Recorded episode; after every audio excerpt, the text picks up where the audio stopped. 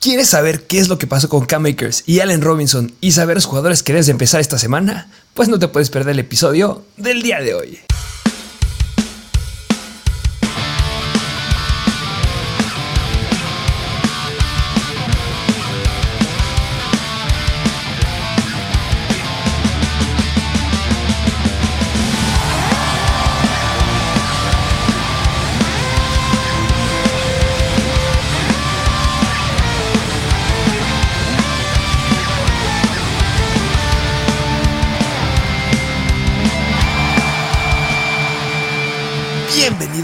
Episodio de Mr. Fantasy Football.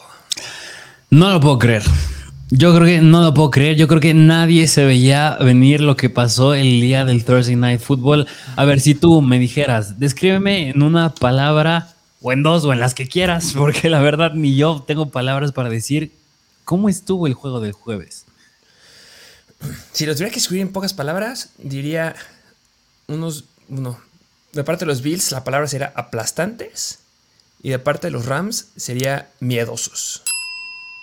Sí. Esas serían las palabras que yo elegiría.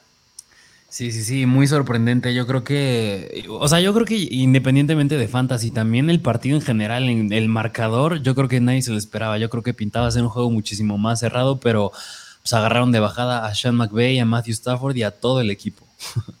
Se lo cerraron muy, muy de bajada. Y, yo creo que mucha gente tiene la duda de qué va a pasar, porque esas eran las preguntas que surgían. ¿Qué pasó con Cam Akers? ¿Qué pasó con Allen Robinson? Y también hay que analizar un poquito lo que fue el partido. De eso se va a tratar el episodio del día de hoy. También vamos a, a tocar los juegos de la semana, que ya les diríamos unos puntos bien importantes que hay que tener presentes en la semana 1 y que ya se los hemos dicho, pero hay que remarcarlo. Y unos jugadores que debes empezar sí o sí por algunas lesiones que están ahí brincando y jugadores que no van a jugar y que que son importantes que los, con, que los conozcan. Pero antes sí me gustaría recordarles, no sé qué opines, de justamente nuestra, la, los niveles de Mr. Fantasy Football, que ya están disponibles. Justamente el link está en la descripción del video. También está en nuestro Instagram para que formen parte ya de la comunidad Mr. Fantasy Football de nivel MVP, nivel Mr. Fantasy GOAT y Mr. Fantasy Hall of Fame.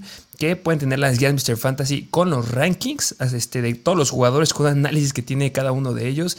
También noticias importantes. También un ranking de defensivas en donde están colocadas por posición y qué tan difícil son en contra de cada una de las posiciones. Que eso ayuda mucho a elegir los jugadores.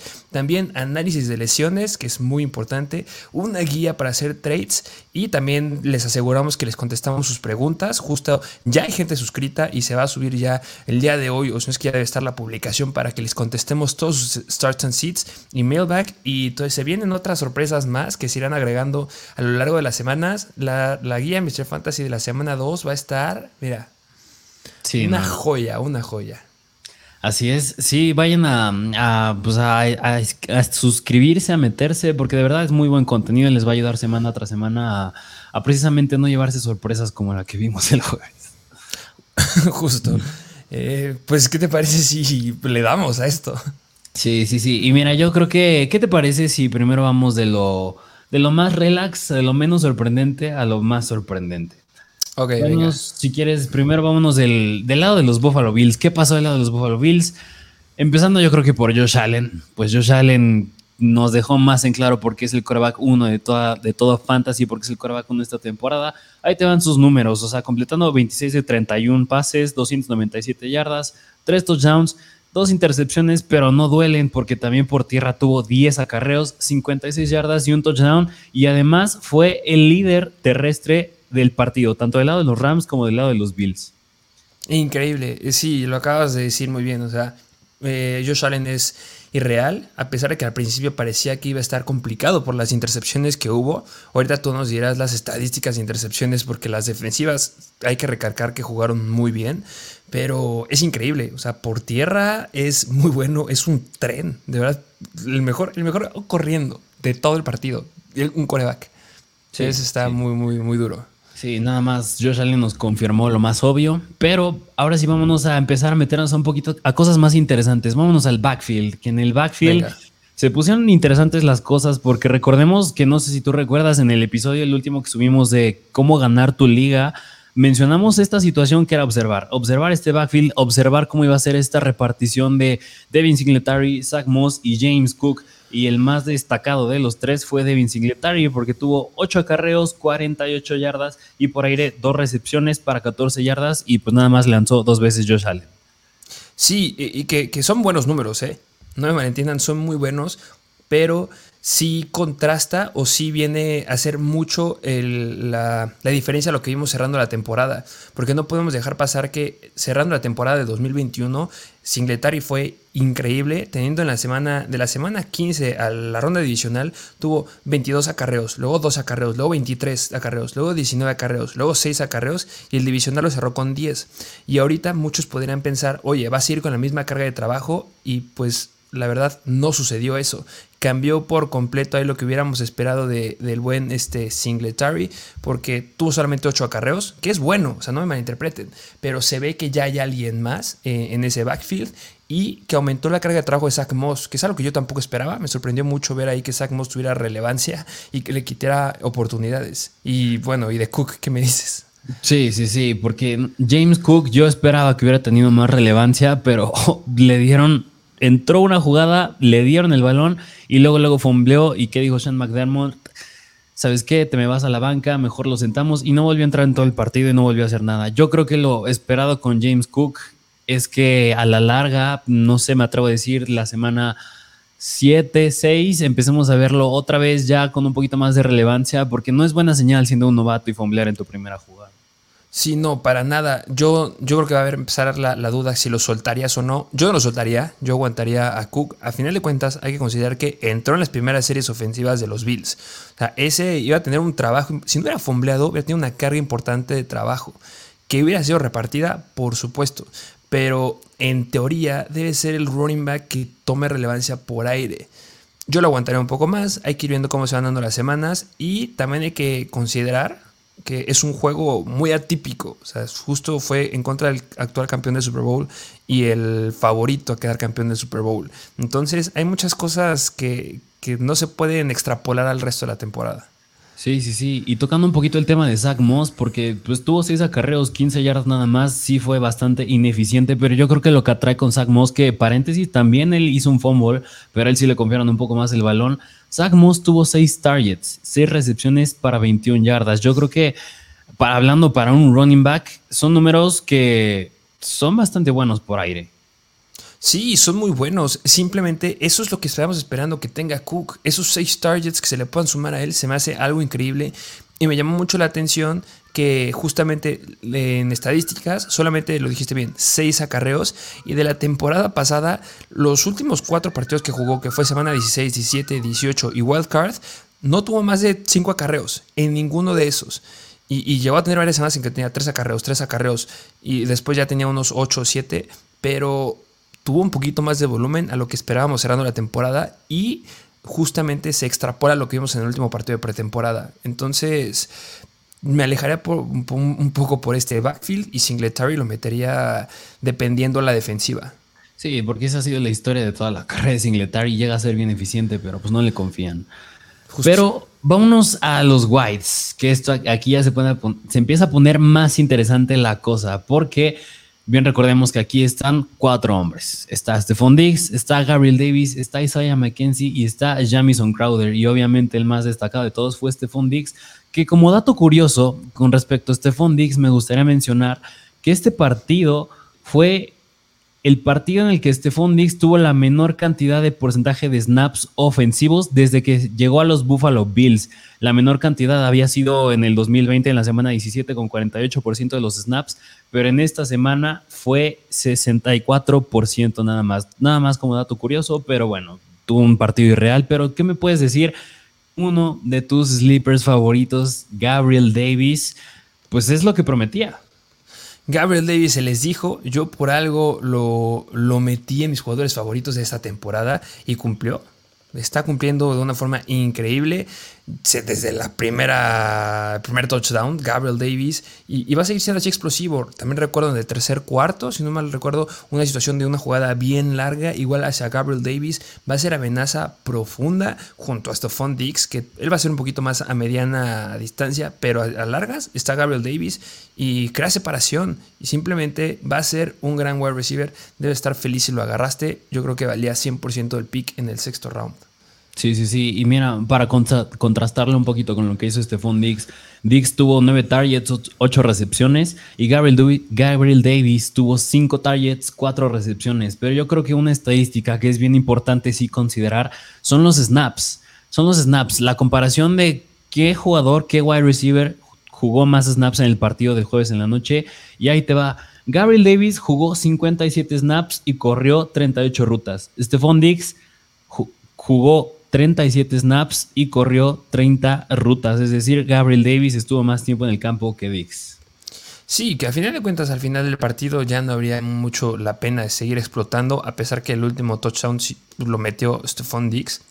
Y yo traigo otra estadística igual de, eh, apoyando lo que dije con anterioridad y estoy 100% de acuerdo con lo que tú dijiste, el, promedio de la distancia de recepciones de, las recepciones eh, de Stephon Dix fueron de 15 yardas, mientras que la de Gabriel Davis fue 22 yardas. O sea, estuvo mayor cantidad de tiempo y lo buscaron de forma más profunda, a diferencia de Stephon Dix que sí tuvo más volumen, que sigue siendo irreal y sigue siendo el wide receiver uno del equipo, pero vean ya lo sólido que son. O sea, Gabriel Davis contra una buena defensiva va a ser increíble. Y también aquí se remarca mucho un punto que dijimos en las estrategias para la temporada.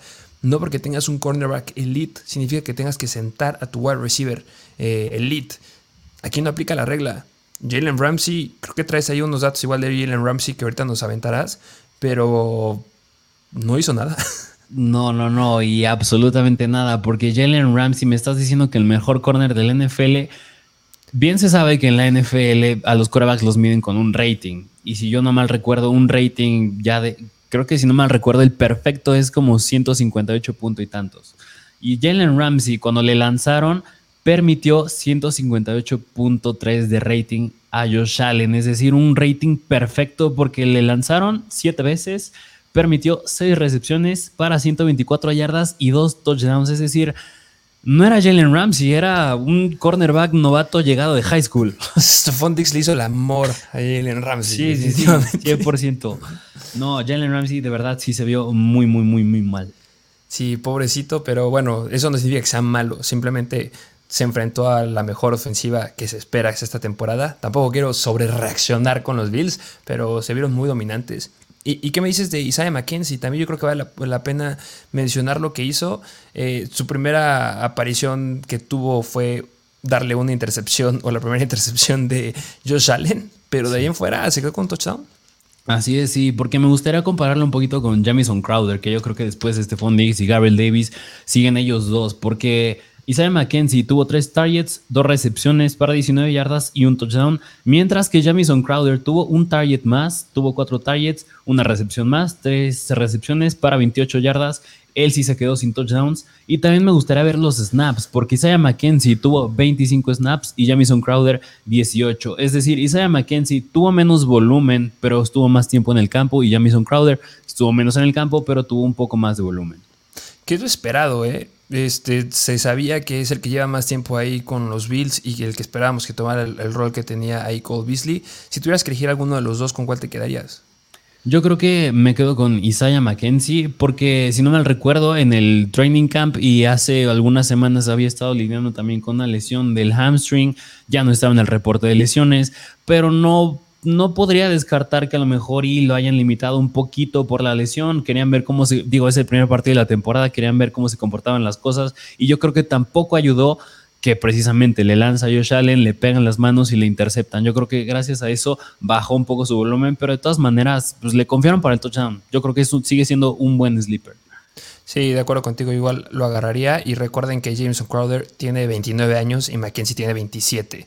Y Cole Beasley tenía 30. Entonces, vean las edades. Es más joven Mackenzie, tiene mayor potencial. Sí, sí, sí, justamente. Pero bueno, pues eso fue por el lado de los Buffalo Bills. Vámonos al lado de Los Ángeles Rams. No, por favor. No, por favor. Vamos, hay que, hay que amenizar aquí un, poquito cuando hablemos de, los Rams. Eh, eh, ¿Qué pasó con los Rams? Matthew Stafford, ¿qué pasó? sí, Los Ángeles Rams, porque, híjole, a ver, vamos, vámonos por partes, como dijo Jack el Estripador. Vámonos por partes, vámonos por el coreback, que Matthew Stafford, bueno, vamos a decir sus números. Completó 29 de 41 pases para 240 yardas, un touchdown, tres intercepciones. Casi nunca mencionamos los sacks con los corebacks, pero yo creo que esta vez vale la pena mencionarlos. Tuvo siete sacks y pues un acarreo de dos yardas. Es que no, no sentías que estabas viendo a Jared Goff de repente. Es que sí, sí, sí. Mira, yo creo que mucho de esto también se llegó a deber que, pues, recordemos que los Rams la temporada pasada tenían al buen Andrew Whitworth del left tackle del lado izquierdo, el tackle del lado izquierdo, que es un tackle del, Salón de la Fama, y ya no está. Y la posición más importante de la línea. Sí, sí, precisamente. Y ahorita ya no está. Yo creo que sí se vio súper vulnerable su línea ofensiva. Digo, también estás contra los Buffalo Bills, está Yvonne Miller, está Gregory Rousseau, pero de todas maneras se vio muy mal. Sí, que, que puntos bien importantes. No, no, no lo que vimos significa que vaya a ser lo que va a pasar en la temporada. Yo sigo considerando a Matthew Stafford un gran coreback y considero que sigue siendo un gran pick y yo no lo soltaría para nada. Sí se vio con miedo, sí le metieron muchos sacks y tuvo 240 yardas aéreas. En comparación, la temporada pasada hubo muy pocas semanas en las que tuvo menos de 240 yardas. Tuvo dos semanas solamente en que no las alcanzó las 240 yardas y fue en contra de San Francisco en la semana 18 y en el juego de Wild Card en contra de Arizona en las que tuvo 238 y 202 yardas. Pero en comparación le metió tres touchdowns y dos touchdowns. Eh, de intercepciones igual ha sido, alcanzó su, su, su gran pico de, de intercepciones con los Rams. O sea, va a mejorar no, esto no es el Matthew Stafford que, esperamos y que va a pasar a ser toda la temporada. Solamente dio 16.2 puntos en Fantasy PPR, que duele, pero debe de mejorar por mucho, por muchas cosas que se dijeron, que tú ahorita nos dirás bien. Sí, y además, pues como bien dices, estás hablando de los campeones, estás hablando de los Rams, estás hablando de Sean McVay, es de los mejores coaches de la NFL, lo van a corregir sí o sí. Y me gustaría decir nada más una estadística con Matthew Stafford que sus números se podrán ver un poquito mal, pero ya que lo ves de este modo, no parece tan mal, porque Matthew Stafford pues completó el 70% de sus pases contra una muy buena defensa por aire y el promedio, y ahí te va, Matthew Stafford, el promedio en toda su carrera de pases completos es, es de 63% y completó el 70% el jueves. Claro que yo creo que ayudó un poquito que no jugó Tredevius White, claro que sí, pero de todas maneras no deja de ser una buena defensa la de los Bills. Sí, que, se puede ver de dos formas, porque no juega Trey Davis White y, es un es un unos D-backs que parecen novatos la mayoría, que, que son nuevos en NFL y que viene un punto bien importante que voy a resaltar ahorita con Allen Robinson, pero justamente jugaron muy distinto, que funcionó bastante, porque la presión que tuvo la línea, sin necesidad de andar haciendo disparos, le dio lo suficiente para espantar a Matthew Stafford y para aventarlo para atrás y que se viera dudoso y que no se viera un Matthew Stafford que lea la defensiva y que fuera simplemente ya casado con su primer target, su primer objetivo de lectura y obviamente que se fuera con su compadre que es favorito Cooper Cup. Yo es como yo lo vi, pero también es importante resaltar eso, no todo fue malo, 70% en contra de una presión constante de la línea, no muchos lo van a hacer y verán lo que va a pasar esta semana con Tom Brady. Pues, pero, ya veremos. sí, sí, sí, sí, así es. Pero eso es con Matthew Stafford, no desconfíen en él. Pero ahora sí, vámonos al backfield. al backfield, ¿qué podemos decir del backfield? Vámonos al backfield que yo la verdad, yo sí me sorprendí bastante cuando empecé el juego. Es más, ni siquiera cuando vi ya al punto de salir la primera jugada, cuando estaban anunciando a los jugadores titulares, me sorprendía ver a Darrell Henderson como titular y no a Cam Akers. ¿Y qué fue lo primero que hiciste? ¿Te metiste a buscar el depth chart? Sí. Es que sí fue, ¿qué, está pasando? La verdad yo no entendía ahí la estrategia de Sean McVay, pero bueno, vamos a decirles un poquito los números y ahorita vamos a argumentar un poquito pues el contexto de qué pudo haber pasado aquí. Va. Por corriendo, Daryl Henderson tuvo 13 acarreos, 47 yardas, 0 touchdowns, 3.6 yardas por acarreo. Es eh, bastante regular. K-Makers, 3 acarreos, 0 yardas. Y por aire, Daryl Henderson tuvo 5 targets, 5 recepciones para 26 targets. Otra vez se quedó sin touchdowns. Y también me gustaría analizar un poquito los snaps. Porque Daryl Henderson jugó 55 snaps, mientras que K-Makers nada más 12. Una, una diferencia abismal. El 84% de los snaps los tuvo Daryl Henderson. Nadie, lo podía predecir. O sea, seamos sinceros, no había nadie que te dijera, ah, si Daryl Henderson va a ser el running back indiscutible en el ataque de los Rams. lo esperábamos un 50-50. Esa era la realidad. Y, salen muchas dudas. Eh, eh, en primer lugar, muchos están preguntando, ¿qué onda con K-Makers? Y me gustaría mencionar algo que es bien importante. Él se recuperó de una lesión. Tuvo una lesión que no es cualquiera. Es una, lesión del tendón de Aquiles que suele tardar mucho los jugadores en regresar. Y Cam Akers tuvo una recuperación muy acelerada de 6-7 meses, que eso impresionó a muchos y regresó para darnos juegos de divisional de 24 acarreos para 48 yardas. Este, o sea, dio cosas muy espectaculares jugando 56 snaps, 30 snaps sin ningún problema. Después regresa, a, bueno, viene el reposo y en el training camp tuvo una lesión ahí de tejidos blandos en la que también decía dudar, oh, es que si va a estar o no va a estar. Yo creo que ese puede ser un factor importante de que llega a generar duda de si, si vamos a ver esto en el futuro o va a cambiar un poco. ¿Tú qué piensas de Cam Makers? Mira, yo, si no mal recuerdo, también en el training camp, Cam Makers había, según yo, estado lidiando con una lesión también del hamstring. Y yo creo que. Y yo creo que el plan de juego de los Rams era que no jugara Cam Makers, porque también el novato, yo me acuerdo que cuando hablamos de ranking, a ti te asustaba que en el draft los Rams habían agarrado al novato Kyren Williams, otro running back. Que es muy importante. Y él se llegó a lesionar en las primeras jugadas del partido al inicio. Pero yo creo que si me preguntas, el plan de juego era que jugara Darrell Henderson y Kyren Williams, no Cam Makers. Justo ahí está el miedo con Cam Makers, que era Kyren Williams. Si no hubiera sido por la lesión, que se va a tardar unas cuantas semanas en regresar, él hubiera estado al principio. Es como, ¿qué, qué pasó? O sea, también hay, hay, que ver, bueno, de ahora en adelante el running back 1 es Darrell Henderson y si lo agarraste tienes que estar muy feliz. Pero pues Darrell Henderson, ya lo dijiste bien en las estadísticas, que hay que profundizar. O sea, no fue productivo a pesar de estar todo el tiempo en el campo, o sea, el las, jugadas que estuvo adentro, la cantidad de, acarreos y la cantidad de targets ya son números de un running back 1. Y solamente dio 12.3 puntos fantasy. O sea, sus yardas por target fueron 5.2 yardas.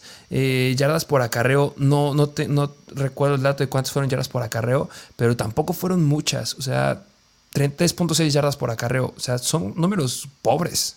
Sí, sí, yo creo que el mejor escenario para Cam Makers pues era un 50-50. Y yo creo que yo, la verdad, personalmente yo espero que a medida que avancen las semanas no va a ser tan abismal esta repartición de carga de trabajo. Yo espero que poco a poco Cam Makers lo empiecen a involucrar un poquito más. Que me gustaría también mencionar pues lo que llegamos a subir en nuestra página de Instagram, lo que mencionó Sean McVeigh terminando el partido, que me gustaría recalcar otra vez lo que dijo, que en pocas palabras fue que no pudieron entrar en ritmo en ningún momento y que tenía intenciones de involucrar a más jugadores tales como Allen Robinson, que en un momento vamos a hablar de él, pero pues en sí yo creo que un rayito de luz para Cam Makers es una, que los Rams se vieron muy mal en este juego. Yo creo que no van a volver a aplicar la misma estrategia que hicieron en este partido. Y eso es buena señal para Cam Makers porque puede tener más lo pueden involucrar un poco más en la semana siguiente. Así que yo creo que si tienes a K-Makers, no sé qué opinas tú, y ahorita me dirás de Dale Henderson, que la pregunta de millón es, pues, ¿qué hago con K-Makers? Yo creo que con K-Makers, pues, es, esperar lo mejor. sí, yo, yo lo siento. Yo no habría forma en la que yo la siguiente semana pueda iniciarlo con confianza, que van en contra de Atlanta, que va a ser un juego que deben de estar dominando los Rams y que van a tomar ahí valor los running backs si empiezas a tomar, valor ahí Cam Makers, lo prefiero ver desde la banca. Si empiezo a Darrell Henderson, Darrell Henderson lo empiezo como un running back 2 bajo sin ningún problema. Y pues esperar a qué es lo que viene. O sea, lo acaba de decir también bien. Van a cambiar el esquema. Sean McVay dijo que mucho tuvo que ver eh, su culpa, que él carga mucho de, de, que le hubiera gustado usar más jugadores, que no sé si intentó evitar la pregunta y mencionar a Cam Makers, que sí debería haber usado más a Cam Makers, porque solamente mencionó a Allen Robinson. Que, eso me gusta, pero ahorita hablaremos bien de, Allen Robinson.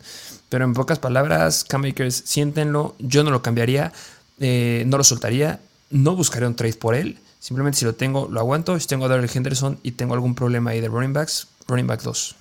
Sí, y nada más como un pequeño rayito de luz para Akers. Yo creo que, o sea, sí fue ineficiente. Digo, tuvo cero yardas, pero también si lo veías jugar, va de la mano con Matthew Stafford, de los sacks que tuvo. Nunca, en ningún momento se vio que pudiera tener un hueco mínimo para leer y explotar. O sea, es decir, hubo como en dos de esos tres acarreos que pues le llegaron en friega a los defensivos y no pudo hacer nada. Así que yo creo que también hay que esperar un poquito con Cam pero pues sí. Y me tocaría, me gustaría también hacerte esta pregunta. Yo creo que con Daryl Henderson, ya aparte de Cam hablando de Daryl Henderson, tú, si tuvieras a Daryl Henderson, ¿buscarías hacerle un trade al dueño que tiene a Cam Makers como, oye, mira, Cam Makers le fue mal, yo tengo a Daryl Henderson, te lo doy y le sacas algo más de provecho, ¿tú lo harías o te aguantas un poco más?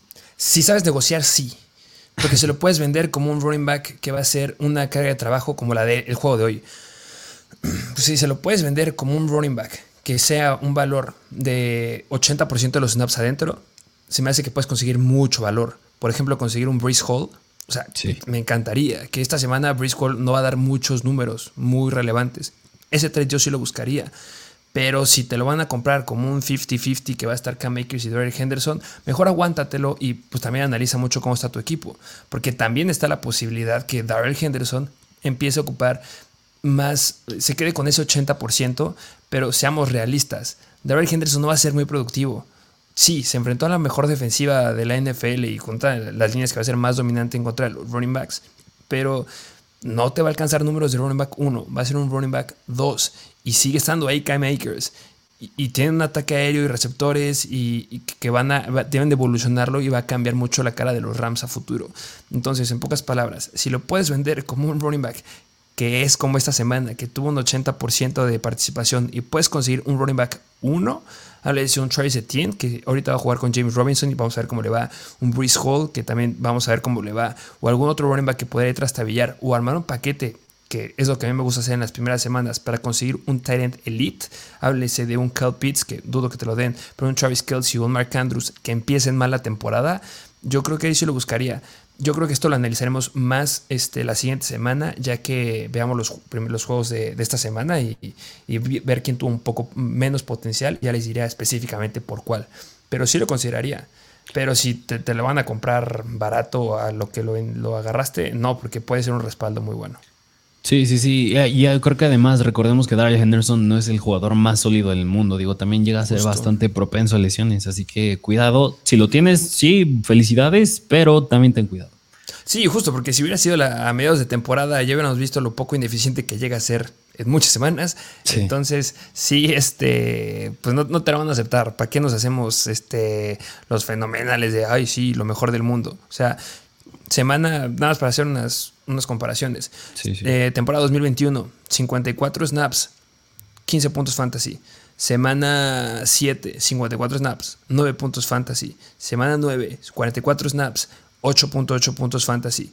Semana 12, 49 snaps, 17 puntos fantasy, pero anotó touchdown. O sea, sí va a ser muy dependiente a que anote. Sí, sí, de acuerdo. Bueno, pero pues bastante tiempo analizando el backfield, pero pues era necesario. Yo creo que a muchos les intrigaba qué hago con K-Makers, qué hago con Henderson, pero pues ahí está su respuesta. Y ahora sí, vámonos al ataque aéreo, bueno, a los wide receivers de Los Ángeles Rams, que igual que Josh Allen, Cooper Cup nos confirmó otra vez lo elite que es. O sea, no me friegues. Increíble.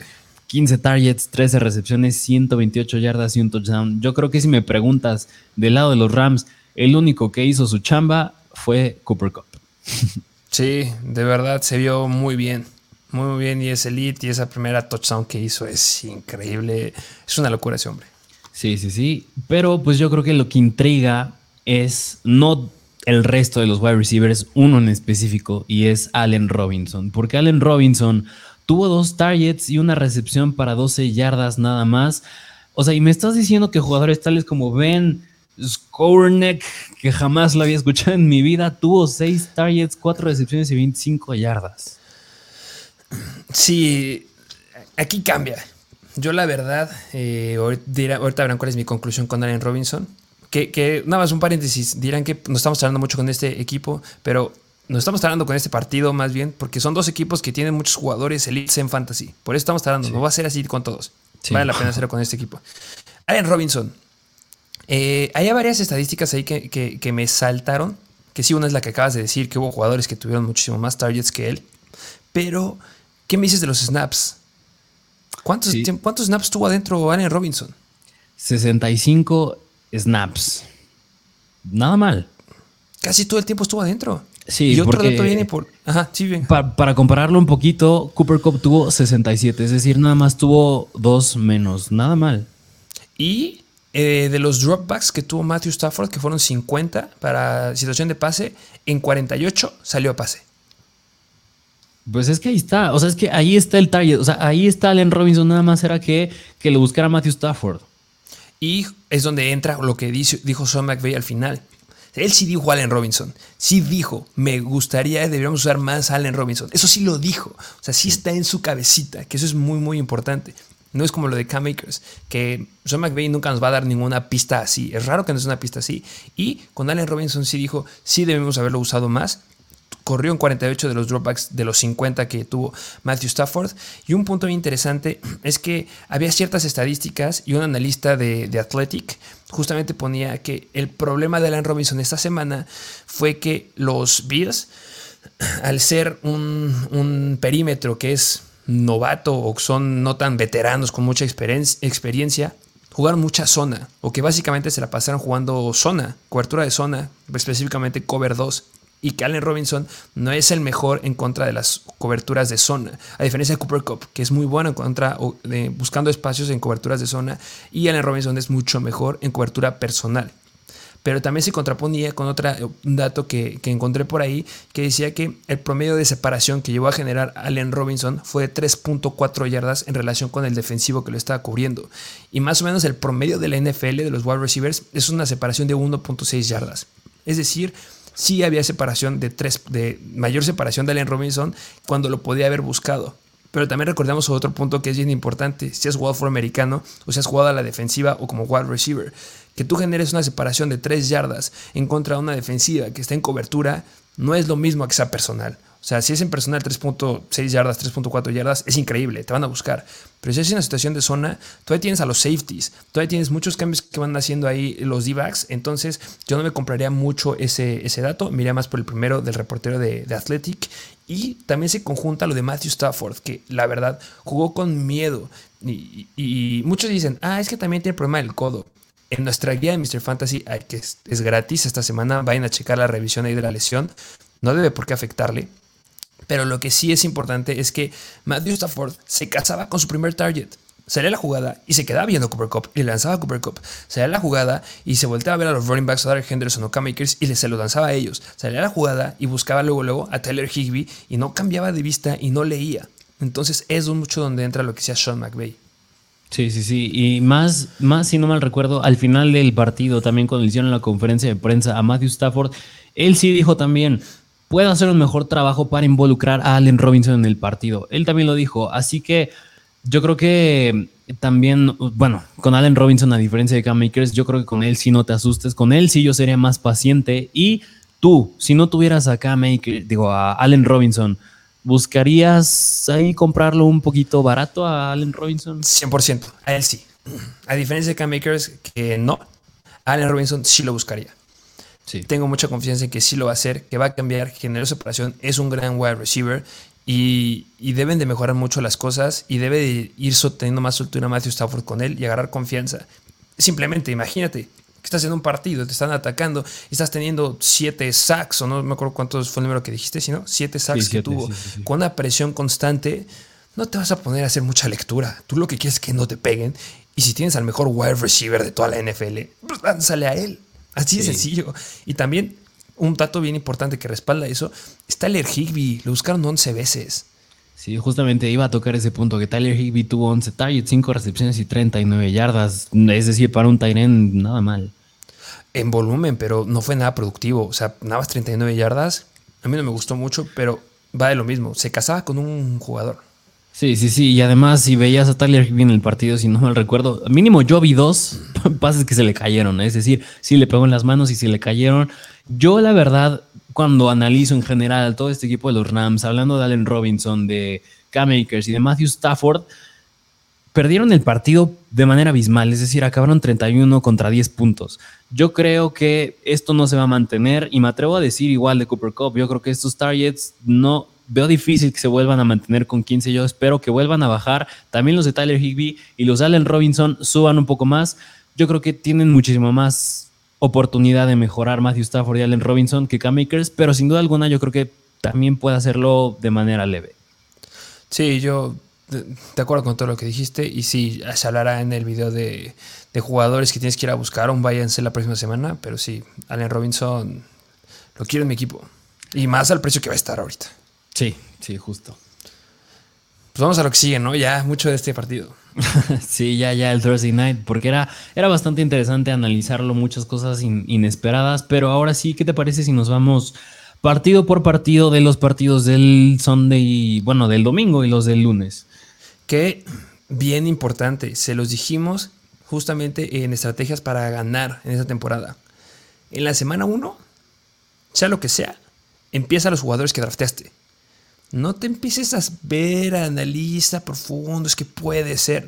Mete a tus iniciales, que sí está el riesgo que llega a pasar lo de K-Makers. Por supuesto, eso es lo que sucede en la semana 1. Por eso no estamos haciendo un episodio específico de Start and Seat. Pero metan a sus iniciales, por algo los agarraron, por algo disfrutaron por ellos en el draft, entonces métanlos y tomen con mucha filosofía los jugadores, los partidos que les vamos a hablar y nada más hay unos jugadores bien específicos que si los tengo sentados sí los metería, pero son contados con la mano. Sí, y de igual manera que dijimos en el partido de cómo ganar tu liga, digo en el episodio de cómo ganar tu liga, este, hay cosas que yo creo que la semana uno se presta más para observar, se presta más para observar y analizar cómo se van a comportar otros jugadores más. Así es. Pero ¿qué te parece si nos vamos de lleno partido por partido? Empezando en el partido del domingo de los New Orleans Saints en contra de los Atlanta Falcons. Qué punto resaltar, Michael Thomas está en la. está como dudoso para jugar, aunque él ya ha dicho que sí va a jugar. Yo espero que Michael Thomas se llegue a jugar. Y también estaba Sharon Matthew como ahí dudoso. Pero yo espero que sigan a jugar. Y Drake London igual estaba, está en, en veremos pero yo espero que también pueda llegar a jugar. O sea, veo un poquito más probable que no juegue Drake London a diferencia de Michael Thomas, pero sí entrenó. O sea, Drake London sí entrenó toda la semana. No es la situación que pasó con otros wide receivers que ya tocaremos. Entonces yo creo que sí deben de estar en el campo. Sí, ¿y qué me dices nada más a observar del lado de los Saints? Yo creo que Jameis Winston cómo regresa, cómo le va, y del lado de los Falcons, como ya vimos lo de Darrell Henderson, que todo puede pasar, ver el novato Tyler Algier a ver si tiene un volumen atractivo. Sí, seguir a, seguir a Taylor Algier, aunque yo no espero que tenga una gran cantidad de volumen, simplemente ver cómo está la aparición de snaps. Y con Jameis Winston, ojo, porque yo creo que es el sleeper de corebacks que más me gusta, más que Justin Fields, más que Trevor Lawrence, más que Baker Mayfield, que algunos lo están considerando como sleeper, no sé por qué. Pero Jameis Winston me gusta mucho como un sleeper y podría llegar a ser ahí importante. Y el que si yo no iniciaría los Saints sería, bueno, de los Falcons, Drake London obviamente dependiendo cómo sea su estado, si está limitado o no, que el pit 100%. Y Chris Olave, yo me aguantaría con él y me gustaría ver esa ofensiva. Sí, sí, de acuerdo. Pero bueno, vámonos al siguiente partido que es de los San Francisco 49ers en contra de los Chicago Bears. Que otra vez, hablando de lesiones importantes, George Kittle podría ser que no llegue a jugar. ¿Qué me puedes decir de eso? Ay, ay, ay. Pues es que, mira, esa es la historia, igual que Devin Singletary, es que es muy bueno, eficiente y no le dan el volumen. La historia de George Hill es, a mi punto de vista, el mejor, el mejor en general atleta de la NFL, pero siempre está lesionado. Y esa es la historia. esa es la historia de George Kittle. Aquí sí viene un punto importante. Si tienes a George Kittle, sí busca un Tyrant. Busca un Tyrant. Yo específicamente buscaría a Pat Freermuth, a David Njoku yo creo que están disponibles en la mayoría de las ligas. Búsquenlos y tenganlos de respaldo por si es que sale la noticia de que no juega este, el buen George Kittle y que no te agarre por sorpresa el juego. Sí, y ahí yo creo que cosas bastante interesantes a observar. Me gustaría ahí poner la atención a Brandon Ayuk y al uso de Divo Samuel, como igual te había planteado la pregunta hace unos episodios. Y Brandon Ayuk porque le está viendo muy bien en training camp, igual con Trey Lance. Sí, y si no juega George Kittle, me encanta Brandon Ayuk. Si lo empezaría como un flex, sí lo consideraría seriamente por ahí. Pero si ya tienes a tu alineación principal, no andes jugando al, al don bueno, por no decir otra palabra. Entonces, pero sí, puede ser que le vaya muy bien. Brandon Ayuk podrá ser un jugador a seguir. Y, de la de los Chicago Bears, ¿qué puedes decir de Cole Kemet? Que me urge verlo. También, sí, completamente de acuerdo. Yo creo que un jugador bien atractivo es Cole Kemet. Es de nuestros sleepers también favoritos en la posición de Tyren. Y yo creo que él, la clave va a estar sí en el volumen, pero yo creo que si lo empiezan a usar, Justin Fields le empieza a buscar en touchdowns, me gusta mucho. Increíble. Se, ve difícil, se ve negro para David de este Montgomery porque tiene una pésima línea ofensiva los Chicago Bears. Pero es un partido que yo creo que le puede ir muy bien a Cole Kemet y también a Justin Fields, que me gusta más James Winston. Pero ojo con ellos. Y Daniel Mooney, ah, tengo mis reservas con él. Lo pusimos como un wide receiver 2 bajo en los rankings esta semana. Sí, de acuerdo, de acuerdo. Vámonos al siguiente partido que es de los Pittsburgh Steelers en contra de los Cincinnati Bengals, que obviamente este partido lo van a ganar los Bengals, pero del lado de los Steelers, ¿qué me dices ahí ver una ofensa nueva sin ya Ben Roethlisberger? Completamente nueva. Es, ya está confirmado casi 99% que Deontay Johnson se iba a jugar. No sé cómo está el estado de TJ Watt, pero según yo también debería estar jugando sin ningún problema ya cambia la, la, cara. Vemos otra vez a un Mitchell Trubisky que a ver si le funcionó haber estado eh, de respaldo de Josh Allen, a ver si les sirvió de algo aprender algo en los Buffalo Bills y se lo puede aplicar aquí en Steelers.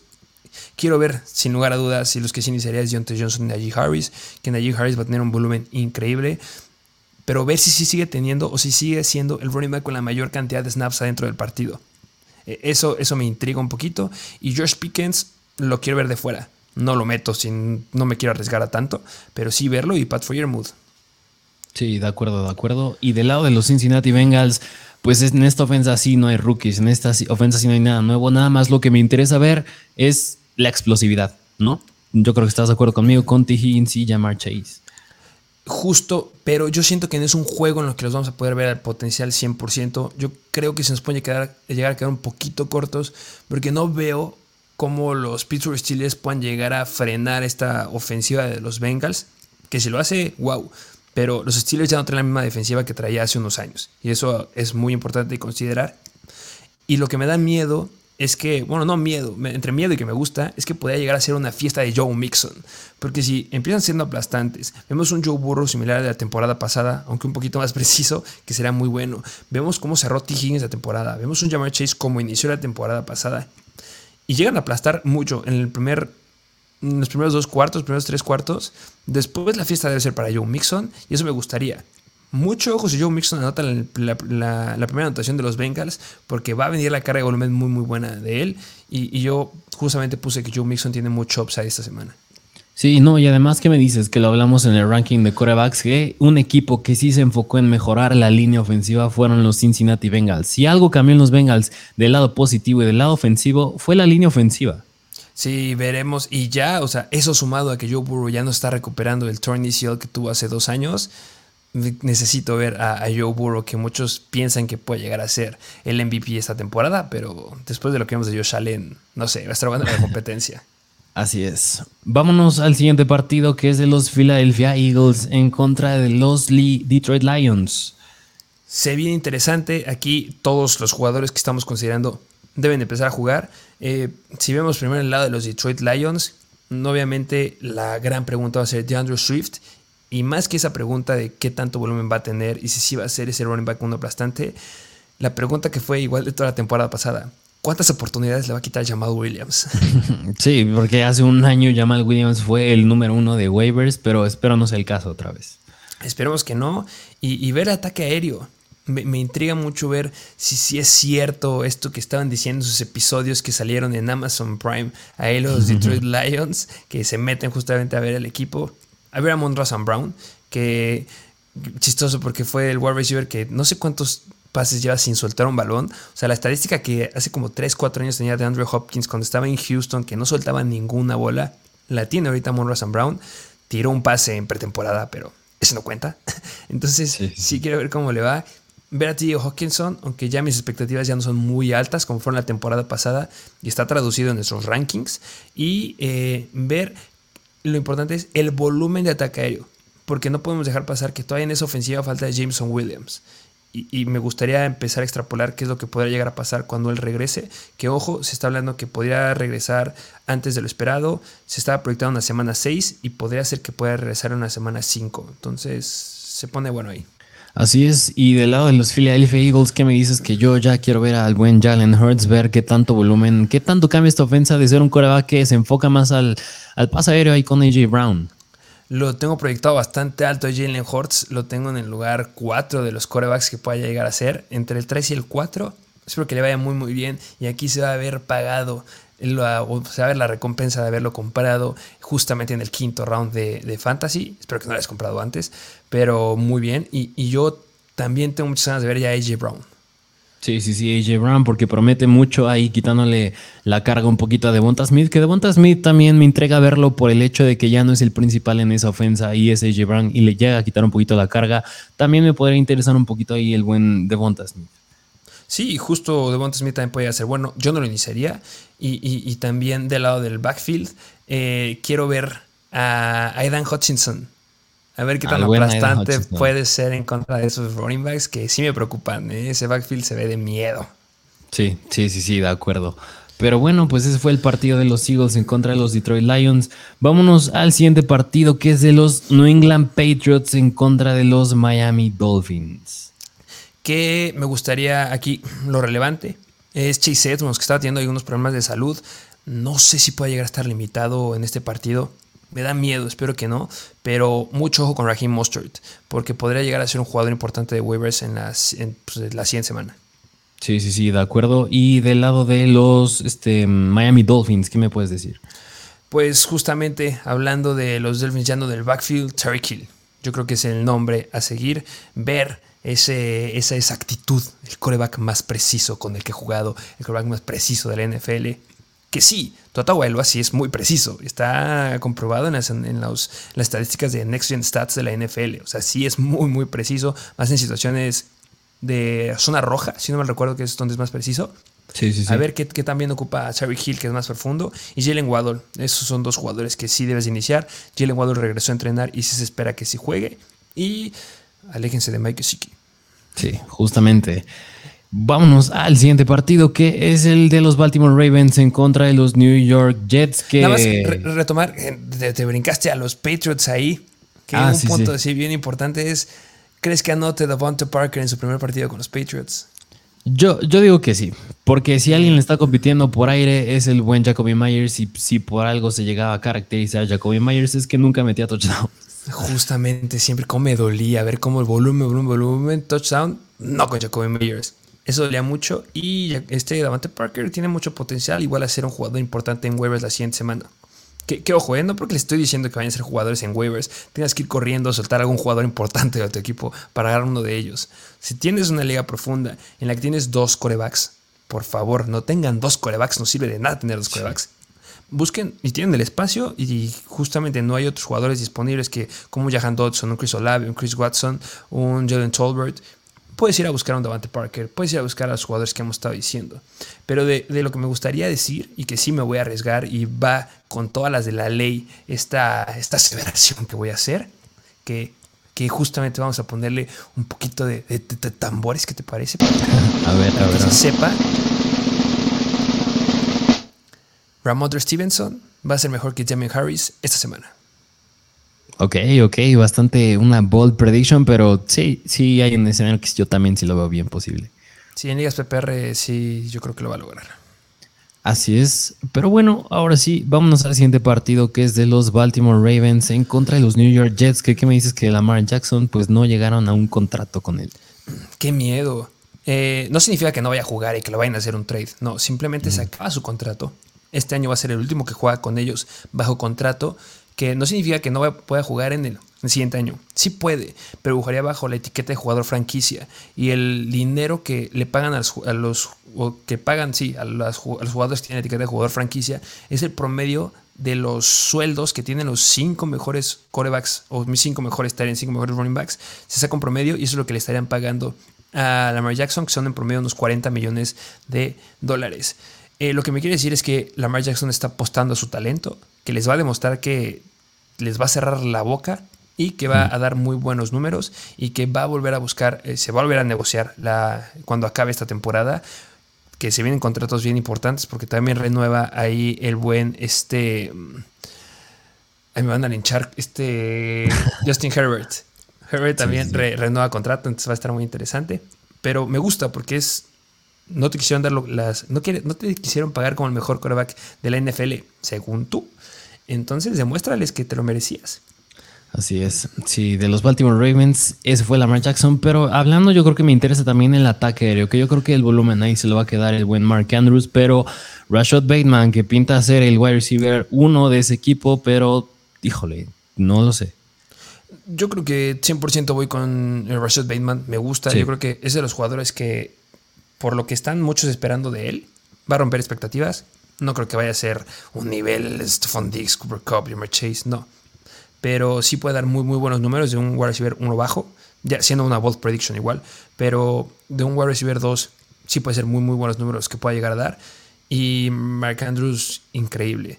Este, nada más que sí, me gustaría ver, porque recordemos que en nuestros análisis decíamos que Mark Andrews la temporada pasada fue mucho más efectivo no con Lamar Jackson, sino con el segundo coreback. Y regresa con Lamar Jackson. Y si llega a dar pésimos números Mark Andrews, apunten ahí los trades, chavos. Apunten a conseguirlo barato. Y, del backfield, ¿qué me puedes decir del backfield? Del backfield, que pues se decía que J.K. Dobbins podía jugar, no podía jugar. Yo creo que va a ser interesante ver la repartición de trabajo. J.K. Dobbins se me hace un jugador que tiene buen talento, pero no está en la ofensa apropiada para ser más relevante de lo que podría llegar a ser en fantasy. Eh, exacto, lo dijiste bien. Y aquí sí viene algo que deben de hacer. Si tienen a J.K. Dobbins en su equipo, siéntenmelo, por favor. Siéntenlo, por favor. Porque, en primera, él es el único que ha dicho que va a estar al 100% es él mismo. Nadie más ha dicho eso. Todos piensan que puede estar limitado. Y Lamar Jackson salió diciendo en la semana que sí, este, tiene potencial y espero que ya esté listo en unas semanas. tu coreback que te está viendo todo el tiempo, que te da el balón, te está diciendo que va a estar listo en semanas y no ahorita me da mucho miedo. Yo creo que el que va a tomar ahí relevancia va a ser Mike Davis, que Mike Davis se logró colar en el lugar 32 del ranking, que no va a dar números explosivos, no, va a dar números de un flex. si llegan a dotar, eso va a ser lo mejor, unos 13, 14 puntos fantasy, porque la defensiva de los, la ofensiva de los Ravens no promete correr mucho. Kenyan Drake, no, yo no lo agarraría, que lo hemos dicho mil veces. Mike Davis lo están inflando mucho. No sé cómo tú lo estés viendo, pero yo creo que lo están inflando demasiado porque todas las páginas de NFL Fantasy, que no tengo ni idea quién era sus rankings, que están horrendos, y, de otras páginas que son como más en teoría oficiales, hablan muy bien de Mike Davis, pero está en ofensiva de Baltimore, tienen a Lamar Jackson, y sí, van en contra de los Jets, que puede ser un juego favorable a que recarguen el ataque terrestre, pero es lo único que tiene Mike Davis a su favor. Puede ser un buen flex, pero no me vayan a sentar a jugadores importantes por querer meter a Mike Davis. Eso sí lo quiero decir. Sí, de acuerdo, pero del lado de los New York Jets, que ahí sí me interesa también ver al buen Elijah Moore. Elijah Moore, y ahorita tocaremos el backfield, pero Elijah Moore, porque recordemos que le iba mejor sin el buen Zach Wilson. Así que yo creo que con Joe Flacco podría hacer muy buenos números esta semana. ¿O tú me qué encanta. No, sí, me encanta. Elijah Moore debe estar adentro, sin lugar a dudas. Puede dar muy, muy buenos números con Joe Flacco. Joe Flacco tiene que demostrar muchas cosas. Sí. Además va contra su ex equipo, los Ravens. Justo, tiene que meter puntos y va a estar buena la competencia. Eh, nada más el, backfield. Eh, ¿Empezarías o no empezarías a preschool? Mm, híjole, mira, yo creo que es arriesgado. Yo a lo mejor y optaría por sí sentarlo nada más por esta semana para ver cómo se comporta este backfield, porque si, es que si han dicho que Michael Carter va a tener una carga importante de trabajo de un running back titular y por ese miedo yo creo que me arriesgaré a sentarlo y si lo inicias es esperar que se quede con un touchdown. Sí, yo, yo como lo puse en mis favoritos, no puedo decir que lo sientes. Yo sí lo empezaría. No lo empezaría como running back 1, lo empezaría yo la verdad sí espero que llegue a ser un, híjole, running back 2 bajo. Yo creo que es un mejor escenario, pero ya es increíble. Y si se llega a quedar con anotación. Y se los dije en el, episodio pasado, la situación de zona roja o de corto yardaje, yo creo que sí debe entrar él a, meter el balón a la zona roja. Sí, sí, al touchdown, perdón. Sí, sí, de acuerdo. Pero bueno, vámonos al siguiente partido que es de los Jacksonville Jaguars en contra de los Washington Commanders. Que al lado de los Jaguars hay dos jugadores, dos sleepers que nos encantan y es el buen Christian Kirk y Travis Etienne. Me urge ver a Christian Kirk. Sí, sí, sí, este, Con Rashad Bateman Christian Kimber lo están infravalorando mucho y yo creo que le puede ir bien. Lo mismo, no de un wide receiver 1, no, pero sí un número de un wide receiver 2 alto. Tiene upside. Que, que yo, la verdad, si me das el escoger un jugador que creo que nunca hemos mencionado, pero me interesa también ver es Say Jones. Que Say Jones se lo trajeron de los Raiders. En los Raiders al último, al final de la temporada pasada le estaba yendo decente. Tuvo buen partido en la pretemporada. Es un jugador que me intriga bastante ver también, pero ese sí de súper de lejos.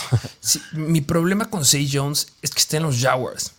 Y hay unas reglas bien importantes con los Jaguars, reglas no escritas, que en quinielas o cuando vayas a apostar, nunca apuestes a los Jaguars, porque cuando le apuestas a favor, pierden y cuando apuestas en contra, ganan. Y con Warriors me pasa lo mismo. Siempre que de repente empezamos a decir, es que la, la temporada pasada, la Vizca Chanel le puede ir bien, le iba mal. Es que DJ Shark le puede ir bien, le va mal. Es, ah, es ese problema. Yo considero que las ventajas sobrepasan esa regla con, con Christian Kirk pero no con nadie más. Y Travis Etienne obviamente sí lo meto. Sí, de acuerdo. Pero sí observar a Say Jones. Sí, sí, sí, sí, de lejos. Y del Washington, de los Washington Commanders, ¿qué me dice ahí del buen Jahan Dodson? Me encanta verlo. No lo iniciaría todavía porque está con este el buen Carson Wentz. Eh, Troy McLaurin espero que le pueda ir bien, que pueda dar un buen juego aunque tengo mis reservas que pueda ser un juego explosivo. O sea, va a ser muy corto al potencial que puede darnos Terry McLaurin. Y, y, del backfield, pues Antonio Gibson debes de empezarlo, pero le va a quitar mucho volumen JD McKissick. Sí, Agarren a JD McKissick, eso sí puede ser una opción. Sí, sí, pero no lo metan tampoco. O sea, hay que ser muy cuidadosos con estos dos jugadores. Y justo cuando ellos entran a la red, Antonio Gibson sí lo inicias, no hay por qué sentarlo, porque no está Ryan Robinson. Pero con JD McKissick es que los jugadores de ah, es que lo están pintando muy bien en, las, en, los, portales de quién sabe dónde. Y voy a sentar a Demion Pierce para meter a JD McKissick. No, no. No, eso. no. no, no, no, para nada. Vámonos al siguiente partido que es de los Cleveland Browns en contra de los Carolina Panthers. Baker Mayfield regresa a jugar contra su ex equipo. Que va fácil. Christian McCaffrey. Sí. Eso se resume este partido.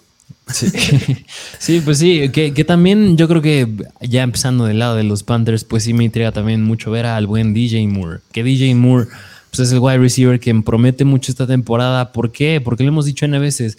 Es el mejor coreback con el que ha estado en su carrera, no de toda la NFL, el mejor que está en su carrera. Y por eso me intriga también mucho, mucho verlo. Sí, que debe estar confiado en meterlo. Simplemente el partido de los Browns en contra de los Panthers vas a ver bien poquitas cosas. Tienes que visualizar a Christian McCaffrey cómo mete 10.000 puntos él solito. Ver a DJ Moore, el volumen que puede llegar a tener, que yo espero que sí llegue a unos 7, 6, 7 targets mínimo. Y este, del lado de los Browns, ver a Nick Chubb, que yo creo que le puede ir bien si es que empiezan a aumentar el volumen, aunque los favoritos son los Panthers, ojo ahí. Y Kareem Hunt, de ahí en fuera, Joku solamente si lo estoy metiendo como una opción bien profunda, si es que tengo a George Kittle pero ahí es lo único que voy a ver en ese partido. Sí, completamente de acuerdo. Pero bueno, vámonos al siguiente partido que es de los Indianapolis Colts en contra de los Houston Texans. Y del lado de los Houston Texans, sí me gustaría hacerte una pregunta. ¿Tú cómo ves al buen Damian Pierce? Que no juega Shaquille Leonard. y eso es bueno para Damian Pierce. Sí, sí, porque los Colts son una buena defensiva, se debe decir. Pero lo mismo que les hemos dicho mil veces, que me estaban sobrevalorando demasiado Damian Pierce. ¿Ustedes consideran que los Texans le van a ir ganando a los Colts a mitad de, partido y van a empezar a meter más el ataque terrestre para que Damian Pierce dé una cantidad estúpida de puntos y se acaben el reloj? No va a pasar. No. Prepárense para ver los primeros dos cuartos, que es donde dará volumen Damian Pierce, que no creo que sean espectaculares porque los Colts son una buena defensiva. Y de ahí en fuera, pues la fiesta de Brandon Cooks, como siempre. Sí, así es. Eso es nada más, yo creo que del lado de los Houston Texans y el lado de los Indianapolis Colts, pues bueno, pues Jonathan Taylor, pero si hay otros dos jugadores que sí me intriga ver, es el buen Michael Pittman y me atrevo a decir que ni a Him Hines. Ah, Michael Pittman va a ser top 10 esta semana. Increíble. Pittman, se, van a quedar con la boca abierta de lo que va a ser Michael Pittman. Sí. ¿Y qué me dices de Niahim Hines? Que Niahim Hines, pues Brown Reich le ha echado muchas porras, pero híjole, no sé. se va a comprobar esta semana. A ver si sí es cierto. Recordemos que el potencial alto que tuvo Jonathan Taylor fue las situaciones que tuvo oportunidades en zona roja corriendo dentro de las 5. Vayan a ver nuestra guía de Mr. Fantasy que le estamos regalando. Ahí viene cuántos toques a balón tuvo en zona roja. pero me intriga mucho ver a Naheem Hines. Ese sí es un jugador que debes de tener. Si está libre, sí agárralo. Y, y, también otro que también me gustaría ver es Nico Collins, eh, wide receiver de los Houston Texans. Ah, sí, sí, cierto. Pero bueno, ese fue el partido. Vámonos al siguiente, que es los New York Giants en contra de los Tennessee Titans. Que el lado de los Giants, híjole, yo creo que los Giants, nunca pensé decir esto, pero la verdad sí me intriga mucho verlos. Ahí te va por varias cosas. Uno, quiero ver a Daniel Jones, que yo sé que Daniel Jones, que tiene muy, muy mala precisión y muy malo, pero pues le trajeron todo el cocheo, le trajeron todo el, talento del parte del staff de cocheo para explotar su mismo talento. Me, también me interesa ver al buen con Barkley, ver que también regresa. Y, híjole, yo creo que hasta son cuatro cosas, que uno es Wandell Robinson y otra es Kadari Stone. Y yo te aumento otras dos, Sterling Shepard y Kenny Golladay. Tienen el el ataque aéreo más caro de toda la NFL. Puntos bien importantes que aquí sí me estoy arriesgando demasiado y que son cosas que no debería estar diciendo y que me voy a arrepentir en el próximo episodio. Pero me intriga mucho Kenny Golladay. Okay, que sí sabemos que es un huevonazo y lo vimos en pretemporada haciendo nada. Y que mucho el potencial que llegó a tener con los Detroit Lions fue porque tenía Matthew Stafford. Pero era muy relevante con los Detroit Lions. Yo no, no siento que desaparezca todo ese talento o, la altura que llega a tener, porque es un gigante, que vaya a desaparecer. Y justamente por lo que acabas de decir, de la nueva visión que tienen con Daniel Jones y el nuevo completo y renovado staff de coacheo, con nuevo coordinador de corebacks, con nuevo coordinador ofensivo y nuevo head coach, necesito ver ahí qué pasa con Kenny Golade. No te estoy diciendo que lo agarres, porque a lo mejor lo está tomado, pero sí me intriga verlo mucho a él. ¿Por qué no tanto Sterling Shepard? Que a muchos les gusta, porque mi compadrito Sterling Shepard se lesiona a, cada rato. Sí. Y no va a ser nada constante. Y es de los más inconstantes de toda la NFL. Kedro Stoney, claro que me gusta, me gusta mucho ver el potencial que puede llegar a tener. Y Wandale Robinson igual, siento que Wandale Robinson es como un Isaiah McKenzie, pero con mayor volumen.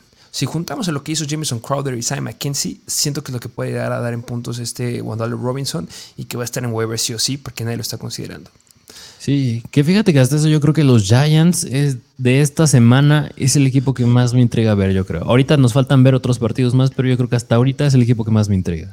Es que tienen un, están renovados. Sí, están en verdad renovados. Y yo sé que me debería interesar más ver justamente con lo que dijiste, Stanley Shepard, Wonder Robinson, Kader Stoney. Pero es que no podemos dejar pasar lo que hacía Kenny Gola de ahí con los Detroit Lions. O sea, si nos vamos a la temporada que del 2019, o sea, metía 14 puntos fantasy, 25 puntos fantasy, 23.7, 30, 23, 14, 10, 25, 18. O sea, y eso lo alcanzaba con, con targets importantes. O sea, estaban rodando de los 7, 8 targets. Con una profundidad de los targets entre las 10, 20 yardas. Y claro que lo que nos encantaba de Gondola Day es que lo buscaban mucho en zona roja. O sea, venía promediando casi un touchdown por juego y, deben de usarlo ahí, o sea, le pagaron mucho dinero para, no usarlo y se esperaba que lo cortaran, pero le renovaron el contrato y le hicieron un contrato multimillonario de cuatro años, si no mal recuerdo. Me intriga mucho ver ahí qué pasa. Sí, sí, sí, de acuerdo. Y del lado de los Tennessee Titans, pues yo creo que ahí nada más hay, bueno, los wide receivers. Yo creo que Robert Woods y Traylon Burks que Traylon Brooks no va a estar en el campo, ni se lo esperen verlo. Va a estar eh, este. Ay, Nick Westbrook y quién? No. Sí, sí, sí. ¿Sí se llama? Sí, Westbrook y quién. Sí, Westbrook y quién va a ser el que va a estar de un lado como abierto. Y del otro lado, justamente va a estar Robert Woods, que yo voy con todo con Robert Woods como un flex. Aunque siento que lo estoy infravalorando, porque creo que puede tener más potencial. Y el rey. Derrick Henry, vamos a ver su cantidad estúpida de volumen. A ver quién tiene más volumen. ¿Crees que tenga más volumen, Derrick Henry o, o Christian McCaffrey? Me atrevo a decir que McCaffrey. Cuidado con eso, ¿eh? Porque, híjole, va a estar interesante. Porque esos, esos Giants, sí, ojalá no hubieran cortado a Blake Martínez, pero hay que ver esa defensiva también. Así es. Vámonos al siguiente partido, que es de los Green Bay Packers en contra de los Minnesota Vikings. Que, pues, del lado de Green Bay. También me entrega mucho ver quién es ese target favorito, no running back, de Aaron Rodgers. Sí, Justamente, y no solamente cuál es el target favorito. Allen Lazard es muy probable que no juegue. Siempre que vean situaciones de lesiones de juegos que sean el domingo, es muy importante ver lo que sucede el viernes. Y cosas que pasaron el viernes en los Packers es que Allen Lazard no entrenó. Llega sin entrenar el miércoles, no entrenó el jueves y no entrenó el viernes. Si hubiera entrenado el viernes de forma limitada, hubiera sido como, puede llegar a jugar. Pero no entrenó. Yo no espero que juegue. Y solamente queda Sammy Watkins y este Randall Cove.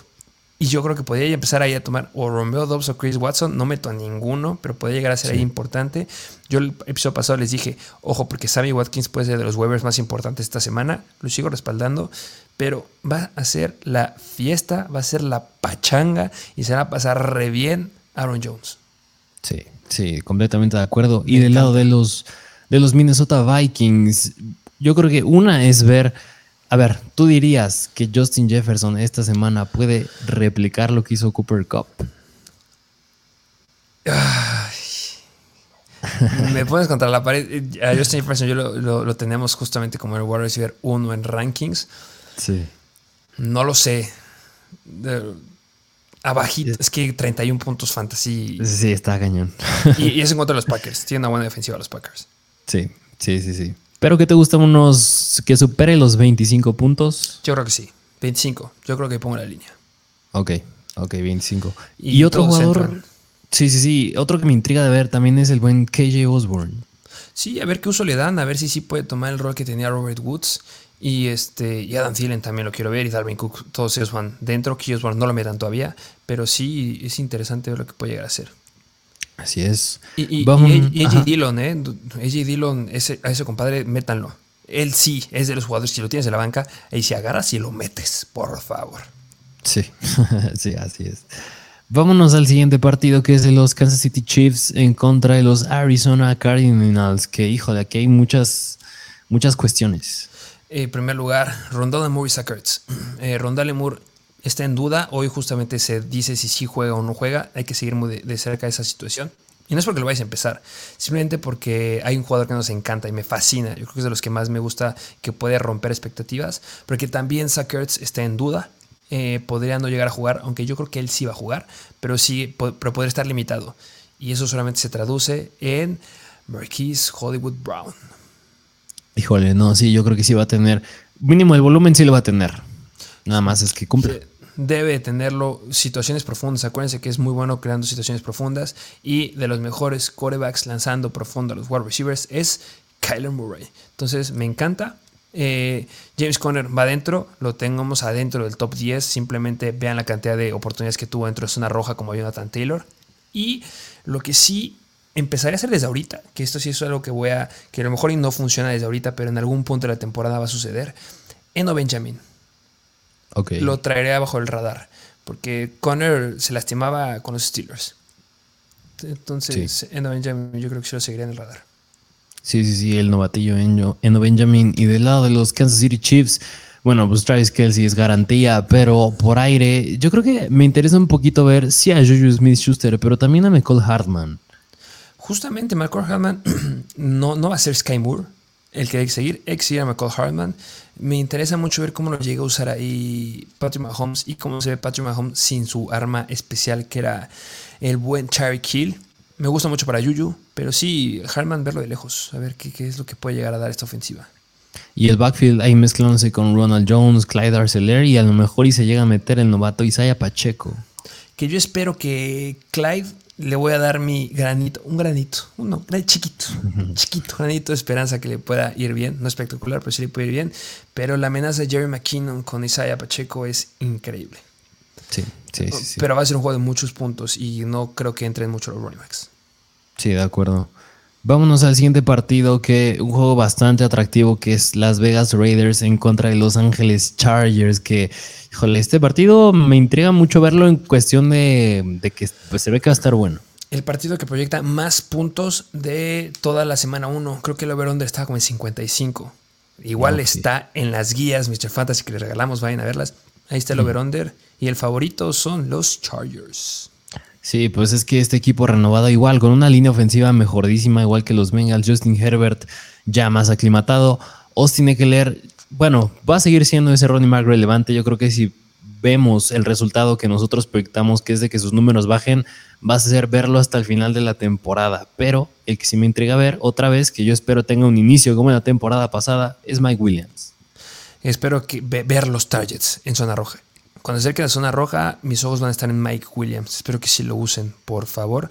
Eh, claro que me gustaría que estuviera Austin Eckler, pero ojo, porque este es el futuro de los, de los Chargers. La dupla Mike Williams, Justin Herbert es el futuro de aquí a tres años de los Chargers.